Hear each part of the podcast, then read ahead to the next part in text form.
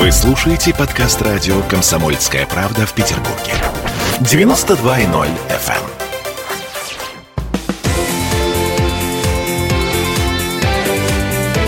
Картина недели.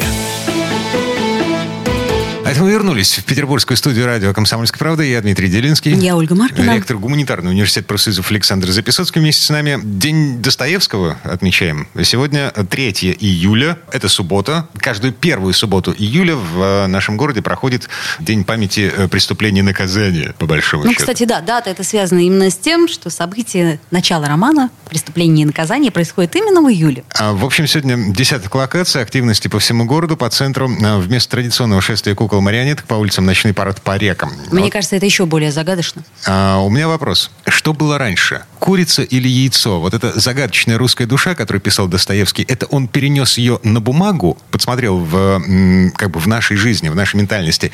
Или, как это бывает со самосбывающимися предсказаниями, э, достаточно что-то сформулировать, хорошо и красиво сформулировать, так, чтобы в это поверили другие люди, и это становится реальностью? Вопрос э, абсолютно не праздный, потому что вот за этим понятием «русская душа» в конечном счете стоит и конфликт между эм, Россией и коллективным Западом, стоят внутренние противоречия между нашей сверхдержавностью государства и бытовой неустроенностью. То есть э, конфликт э, между холодильником и телевизором, он тоже эм, вытекает из вот этого понятия «русская душа». И я финализирую вот этот вопрос, эту тему. А, Не заложил ли Достоевский бомбу замедленного действия под нас с вами? А, я вам скажу на эту тему, выскажу, конечно, свое мнение, но вначале я скажу совсем о другом. Коллективный Запад – это выдумка, никакого коллективного Запада нет. Есть э, Западная Европа, подконтрольная Соединенным Штатам, то есть есть Соединенные Штаты и их вассалы, а это совсем не то, что коллективный Запад. Ну, а если вернуться к Достоевскому, я вам скажу, что с писателями есть и то, и другое. Потому что вообще-то громадное большинство писателей улавливает те настроения, которые существуют в обществе, какие-то флюиды, э, менталитет народа, в котором живут. Вот как история с Моцартом, который, по-моему, он говорил, я могу ошибаться, что композитор, он не выдумывает мелодии, мелодии выдумывает народ, а композитор должен это услышать. Но- Но это не буквально, а вот он слышит ритм эпохи, пульс, биение времени там. А, И- см- Смотрите, в конечном счете Достоевский, он повлиял на философию, на представление эм, людей о духовности. И э, на представление людей о России, кстати А- сказать, тоже очень сильно повлиял. Повлиял, конечно. Это, знаете ли, вот как в, вот в искусстве и в культурологии есть понятие опредмечивания и распредмечивания. Вот художник, он сидит, он вот смотрит вокруг, или он ходит, гуляет, смотрит вокруг, или он мечтает. Потом он берет и делает полотно. Он опредмечивает свой внутренний духовный мир. Появляется полотно, оно живет уже самостоятельной жизнью, уже может художника не быть, полотно вывешено в музее, например. Вот. А дальше приходят люди, они смотрят, и они распредмечивают. У них появляются свои мысли и эмоции в связи с этой картиной. При этом у разных людей могут быть разные мысли и эмоции. Появляются там разные философии, э, появляются разные гипотезы. Вот простейший вариант – черный квадрат. Да-да-да, Казалось да, бы, с что может, быть, что может быть примитивнее, а сколько разных идей, сколько разных интерпретаций. И в литературе то же самое. Происходит опредмечивание и происходит распредмечивание. Писатель создает тексты. Э, Эти тексты, они производят влияние на других людей. А производят они влияние, потому что эти тексты, они базируются на каких-то вот... э, Чем, э, чем писатель ближе к классике, тем больше... Сначала, конечно, его произведения, они базируются на каких-то наших фундаментальных интересах, вызывают отклик. И вот чем больше они вызывают отклик, тем больше у него шансов стать классиком. А если у многих поколений вызывают восторг, интерес и так далее, как Шекспир, Вильям Шекспир, ну, значит, это классик-классик. По Шекспиру, между прочим, я когда-то в юности специально его изучал и очень много читал по этому поводу. Э, У Шекспира огромное количество интерпретаций различных, и в каждое время его интерпретируют по-своему. И интерпретируют в связи с потребностями времени. А чем жестче произведение, тем его труднее интерпретировать. Вот, скажем, попробуйте, как закалялась сталь, поинтерпретировать в духе там нового времени. Нет, там все очень четко. Это, по-своему, я считаю, гениальное произведение. Это одно из лучших произведений, которые я читал в жизни. А Шекспир? Мы сейчас э, говорим про гендерные все эти проблемы, про переход из одного пола в другой.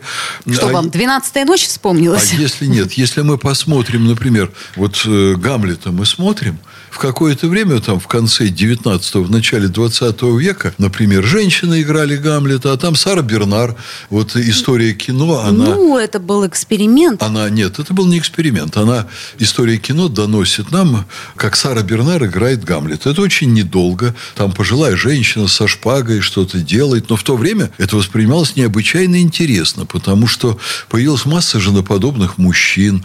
Они э, играли с платочками. Он вынет платочек, он его подержит в руках, привлечет внимание на сцене в спектакле. Потом уронит. Вот такие были Гамлеты. А потом появился, например, Гамлет-негр, что было себе очень трудно представить. Гамлет-негр появился на сцене более 40 лет тому назад. А потом появился русский Гамлет, там Владимир Высоцкий. А Достоевский, безусловно, безусловно, изложил что-то, что вот задело людей и волнует многие поколения людей. Я вам скажу, что такие праздники мне очень нравятся. Я только вот, э, когда про это смотрю у нас в СМИ, я боюсь, что и там какие-нибудь бардаки понаустраивают, потому что у нас нельзя придумать ни одно хорошее дело, которое не превратили бы в бардак. Но, Но... трудно себе представить Раскольникова негром. А, ну, ну, вот это единственное, что трудно. Вот, Мне кажется. Вот. Ну, когда увидите, Но я вам, я вам скажу, как можно хорошее дело превратить в бардак. Я вот, будучи еще студентом, вот шел рано утром от студентки по Васильевскому mm. острову. Это там было часов, может быть, 7 утра. И вдруг из-за угла на Большой проспект выкатывается толпа народа, в центре которой рояль. Mm. Они катят рояль вот по асфальту. А на рояле сидят девушки какие-то полуодетые и так далее. Оказалось, что это вот джазовый пароход. Это замечательная традиция. Джазовые музыканты в белые ночи. Они снимали пароход, ехали там, музицировали. Вот, и брали рояль с собой на прокат. Потому что на корабле рояля не было. Они там играли на свежем воздухе. А потом им надо рояль сдавать в пункт проката. И вот они его катят. Это простая история. С полуобнаженными девушками. там совсем, столица. совсем нетрезвыми. Так это же наоборот как-то, знаете. Ну, в общем, мне как, как студенту это казалось очень забавным, даже очаровательным. Хорошая история. Вот. Потом, конечно, у нас появились Бузовы, выезжающие в ванной в полуголом виде и так далее. Но это все уже были... А, опять же, веяние времени. Да. Точно так же, как «Черный Гамлет». Да. Будем но, надеяться, что Достоевский надеяться. в этом Мне году очень нравятся вот такие не куль... перевернется да. в гробу. Очень нравятся культурные инициативы. Вот появляются люди, которые вот такие вещи придумывают. Это замечательно. Отмечать там что-то, связанное с литературным произведением. В культуре вообще очень много таких аналогов. Вот я помню, я когда-то попал очень давно в Англии в музей Шерлока Холмса, э, и я был поражен, какие люди молодцы. Они сделали музей литературных персонажей. Вот литературного персонажа. А потом я стал замечать, что по всему миру стало появляться огромное количество музеев литературных персонажей. Вот у нас под Петербургом музей там станционного смотрителя, допустим, э, в Чехии там музей Швейка и так далее. Это замечательно, понимаете? Это вот по-настоящему культурное явление, когда люди как-то по-новому очередной раз погружаются в какую-то по-настоящему культурную среду. Вот у меня это вызывает искреннее восхищение. Я не знаю автора этой идеи, но давайте вот как-то мы скажем спасибо неизвестному мне лично автору вот этой идеи, связанной с Достоевским. Замечательно. Как-то мы свернули на том пути, который я обозначил с самого начала начала, насчет того, что Достоевский, он предопределил нашу историю, отношения с э, нашей страны с, со всем остальным культурным миром, или он просто увидел, э, нашел, сформулировал э, понятие русской души?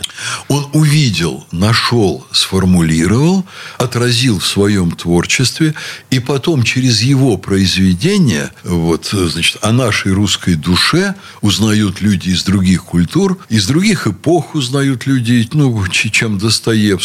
Поэтому в какой-то степени помог нам лучше себя осознать, а значит и предопределил.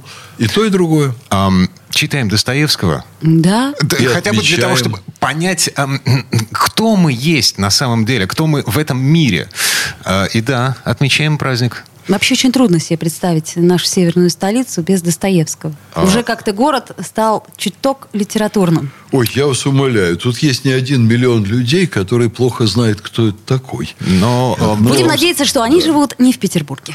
Будем надеяться, что люди, которые живут в Петербурге и не понимают, кто такой Достоевский, под влиянием вот этого комплекса мероприятий, они смогут как-то вовлечься. Слушайте, у меня в Фейсбуке опубликована фотография, очень смешная фотография. Мы с женой как-то этой весной вышли из музея Достоевского, прошли, по-моему, пару кварталов по центру города.